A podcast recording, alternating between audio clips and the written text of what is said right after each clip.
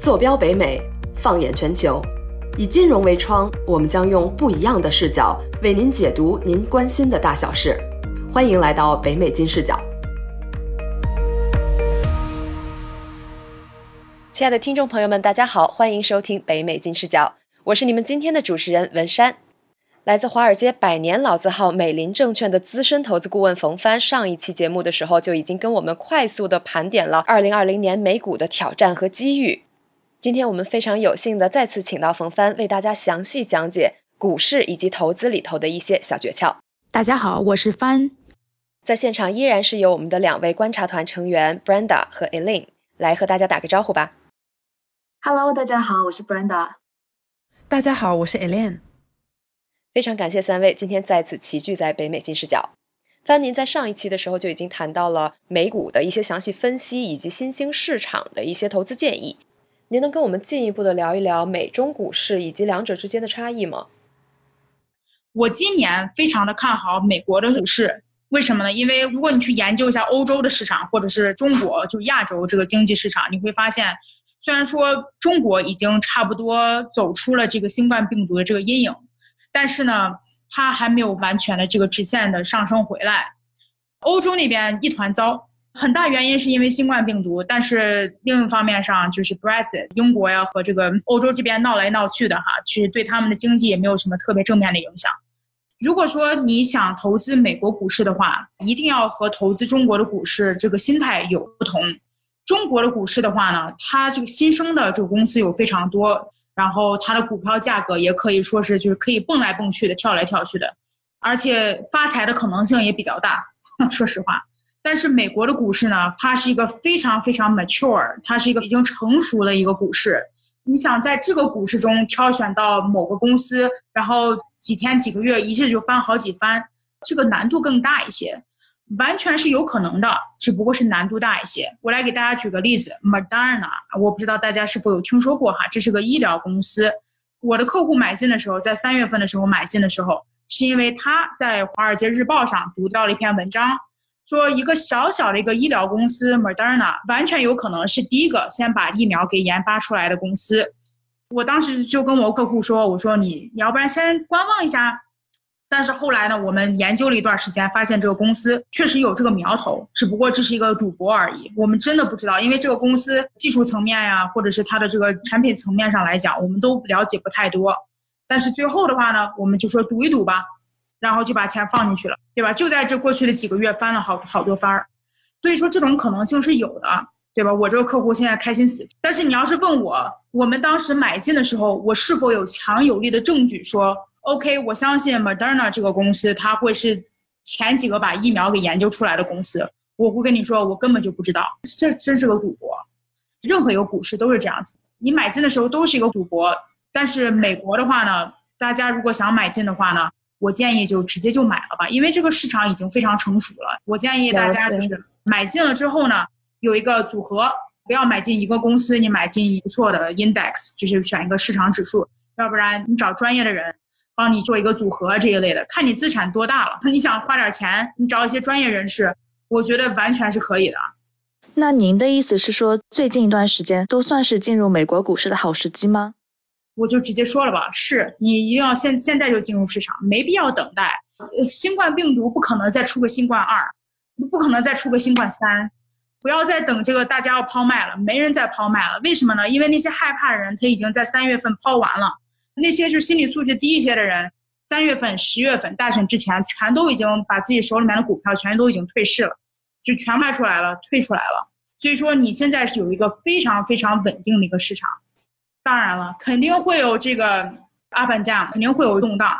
但是你要是问我是否会一下子就是往下掉百分之十、百分之二十，不可能。哇，听您说完真的是非常的心动啊！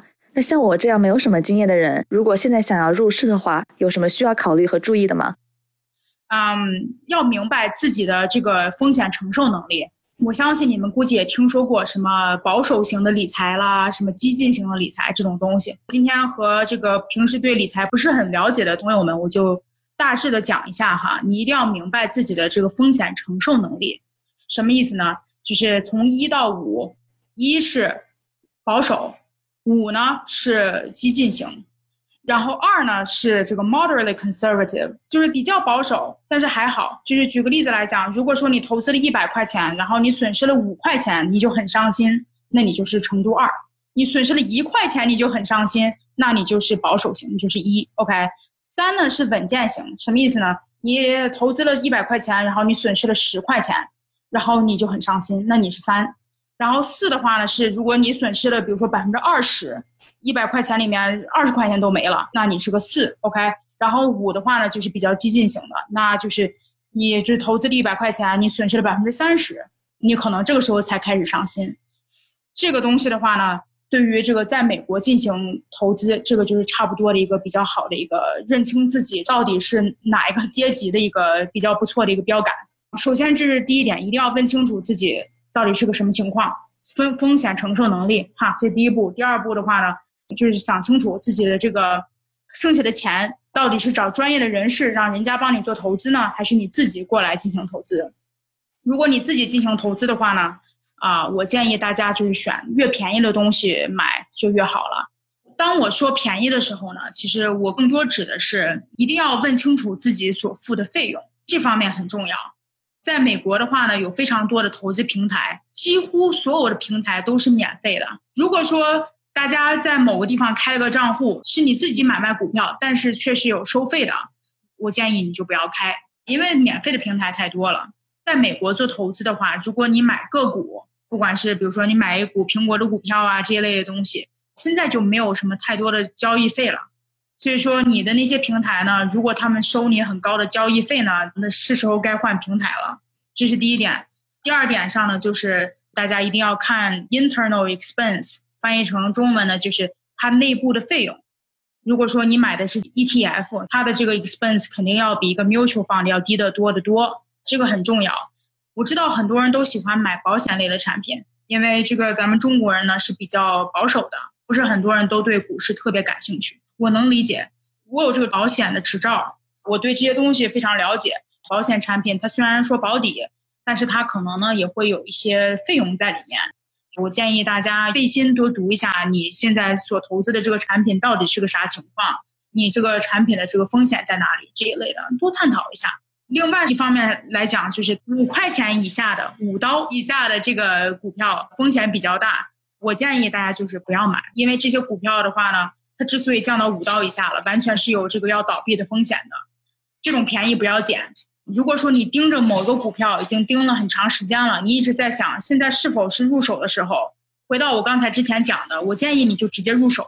但是如果说这个某一天这个整体上的股市往下降了，所有的股都是红色，你直接当天买进就好了，这就是捡便宜，没有再便宜的捡了。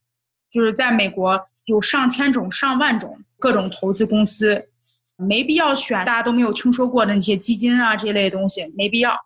如果说自己的朋友里面哈，就是有有提到几个不错的这个基金啊这一类的，你要是想去看一看、研究一下，去研究一下。美国的这个投资系统呢，非常的成熟，它成熟到，如果我给你一个意见建议，然后你去做了，但是到最后就是对吧不好，你是可以告我的，我是可以赔你的。所以说呢，我希望大家还是谨慎投资，好吧？我也希望我自己的客户每个人都开开心心的。您刚刚也提到了美国股市比较成熟，那其中有没有什么规律可以遵循的呢？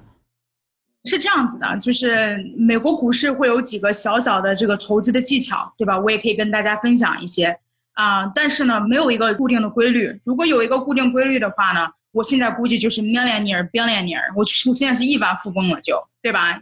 真的是找不到规律。然后我也劝大家不要去辛苦的找规律。你举个例子来讲，一般情况下，周一的时候早上九点半开盘的时候，这个股市一般都会低一下，然后周五的话呢，一般都会是一个比较高的一个盘，这些都是我们这些人，就是我们这些天天盯着这个 股市走向的人，大体上的一些小技巧。但是说实话啊，跟这个股市关系不大。所以说，回到你刚才这个问题，某一天它这个股市全部都是红的。哎，某几天这个股市，呃，大多数是红的，但是没想到中间有几个，比如说什么耳熟能详那些股票，哎，反而是绿色的，怎么回事啊？这一类的，其实很多情况下呢，这个因素太多了，这完全有可能是因为，举个例子来讲，那几个科技公司啊，或者这一类的，这两天正好要出季度报表了，然后报表的这个数字比较高，让大家对这几个公司比较有信心。所以说，虽然说整个大盘都要翻了，但是这几个公司反而哎中流砥柱，一直在那撑着，这是完全有可能的。另外一方面就是一定要记住，之所以咱们根本猜不到股市的动向，很大原因在于，股市是被人操纵着的了。是被谁操纵了呢？是被各种各样投资公司所操纵。我们作为一个专业的投资公司，我们真的是每天在市场上进行的操作都是 trillion，都是 billion trillion 这样子往上走，数字是比较大的。虽然说咱们普通的投资者都希望赶上这个趋势啊这一类，但是还是有一些困难，还是有一些困难。那如果我想要投资，您会建议我投入多少钱，以及大致该怎么分配呢？说实话哈，就是你你能投越多越好。你要是能投自己每个月工资的百分之四十的话，我觉得你这辈子等你退休的时候，你要想做一个 multi millionaire 是绝对没问题的。我比较现实一点说哈，就是大家一定要有自己的应急的资金，对吧？一般情况下，你每个月工资的三倍到六倍是你的应急资金。如果说你有房贷、车贷。或者是你家里面有个宝宝这一类的，那我建议你存个六个月的。我有房贷，所以说呢，我现在存钱的话，和我前几年去相比的话，我存的肯定不够多。比如说刚毕业的时候那会儿什么都没有，能存百分之四十，每个月自己收入的百分之四十直接就放到这个投资账户里面去。那现在的话呢，等我还完贷款之后，我能力有限。如果说你自己吃饱，一家人不饿这个情况的话呢，你存个三个月的钱就可以了。如果你一个月的工资是两千美金，存六千在自己的银行账号里面就好了，剩下的钱全拿过去投资。但是我没有跟你说你一定要全投资到风险非常高的东西里面，不要全放到股票里面，不要全放到债券里面这一类的。您刚刚也提到了一些高风险的产品，包括股票啊、债券啊。能不能更加详细的来和我们分享一下呢？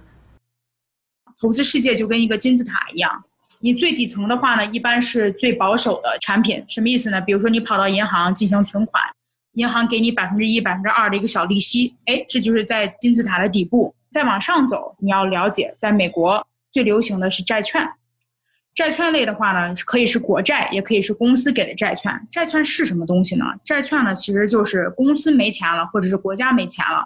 他们向你借钱，债券这个东西呢，它并不是股市，它就是公司国家需要用钱了，向你借借钱。但是呢，他借钱的时候，他会跟你说清楚，他说：“OK，我借你钱，借十年，每每个月我还你，比如说两分钱，然后你你每个月都会收到这个 income，你每个月都会收到这个收入。哎，这就是债券。再回到这个金字塔哈，最低的话呢，要记住，这个金字塔越高，风险也会上升，你的投资的回报率呢也会上升。那除了债券之后呢？哎，咱们就来到股市了。股市的话呢，你可以选择非常稳定的股票，比如说超级大的那些公司。我之前讲过蓝筹股，大家都知道蓝筹股。蓝筹股是个啥？它就是那种特别稳定的公司，大家公认稳定。回到刚才我说的，什么苹果、微软了，你随便买这些公司，你想让它暴升，它可能性也不大。你要是问我，请问苹果公司明年会翻一倍吗？我跟你说不可能。怎么可能？你想让它出个苹果十、十一、十二、十三、十四、十五，就是你这一股脑出二十个手机，它也翻不了一倍啊，对不对？这这种东西非常稳定，嗯，但它的回报率，说实话，你你给个百分之五呀，百分之几了，其实也差不多了，肯定是单位数，就这么简单。OK，你再往上走的话呢，你有小一点的公司股票，你比如说说到科技股，有些股票它能翻好几番。去到这个中国那些公司的人来说，我就随便我就把名字说出来吧。你要是投资 NIO，你现在就已经很厉害了，对吧？啊，自己回家查一查 NIO。然后你再往上走，你有什么？你有房地产，你有不动产，你有金子。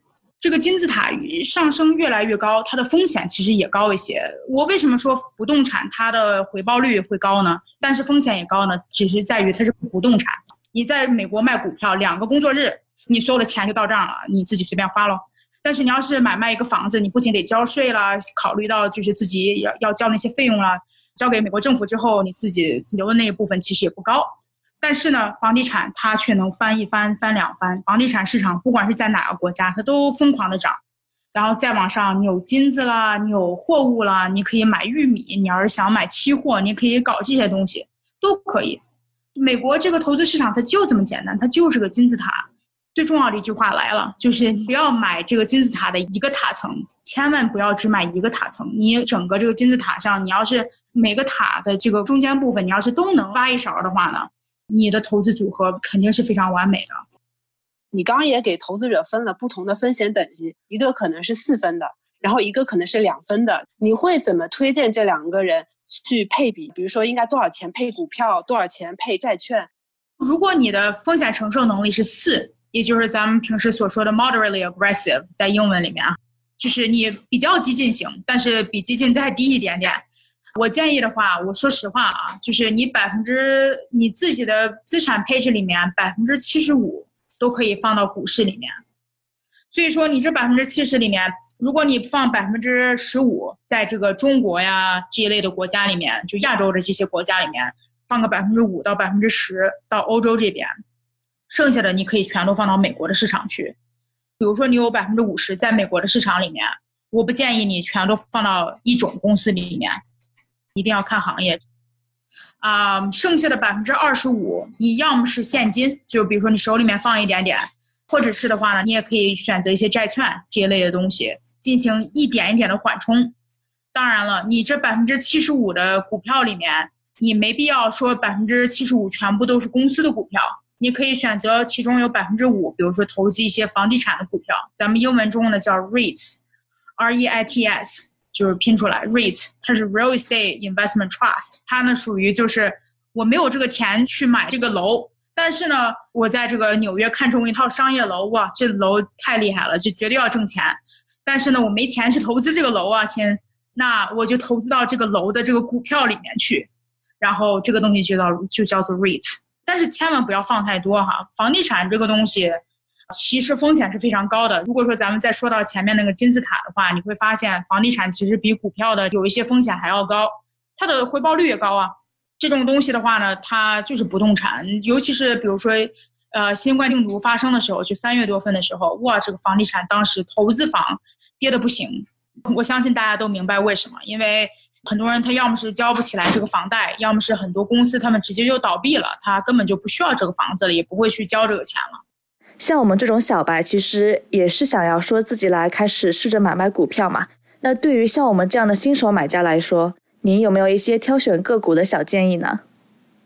对于这个市场不是特别了解的朋友来讲，我不建议大家去买个股。如果说你初来乍到来美国，或者是在美国才待了几年啊这一类的，对吧？我举个例子来讲，就是有几个公司，尤其是 EV，就是 electric vehicle，有几个公司最近在飞，飞得很厉害，而且呢，非常高兴的跟你说，我跟着他们一起飞。但是呢，当我提到这几个公司的时候呢，我美国的这些同事，他们一窍不通，他们根本就不懂我在说些什么。如果说我跟他讲，我说有这么一个 electric vehicle 电动车公司在美国，它只做豪华市场，人家和特斯拉进行匹配。两个公司就是争的非常厉害，但是这个公司的股票呢，最近从十六块钱一下子冲到马上将近要五十块钱了。你买不买？他们会说不买。我说为啥？说因为不懂。所以说这就是很大的一个问题。如果你有几个特别喜欢的公司，举个例子来讲，我从小到大特别喜欢喝可口可乐，我想投资可口可乐公司。OK OK，你买，但是你不要放太多钱。对于那些对美国情况不是特别了解的朋友们。啊，买基金就可以了。基金呢，其实就是很多投资者他们都没什么钱，但是呢，所有的投资者把钱放到一个游泳池里面，那这个池子里面的钱呢就很多了。然后一个专业的投资管理公司过来，拿你这个池子里面的钱去买卖各种的股票啊这一类进行专业的管理，哎，这就是个基金。所以说呢，对那些投资小白来讲，我认为。你与其你去选择单独的某个公司的股票这样子去买卖，你不如选几个比较不错的这个基金去进行投资，又便宜又方便，这是我的想法。非常感谢范今天的分享。由于时间的关系，我们今天的节目到这里就告一段落了。今天提到的关于投资房产以及避税的话题，我们会在接下来的几期节目跟专业人士继续对话。感谢您收听今天的节目，我们下期再会。如果刚才的节目带给您一丝豁然开朗，请在喜马拉雅上搜索订阅“北美金融大小事”，欢迎您点赞、打分、转发一键三连。您也可以在微信搜索公众号“金视角”，获取更多精彩内容。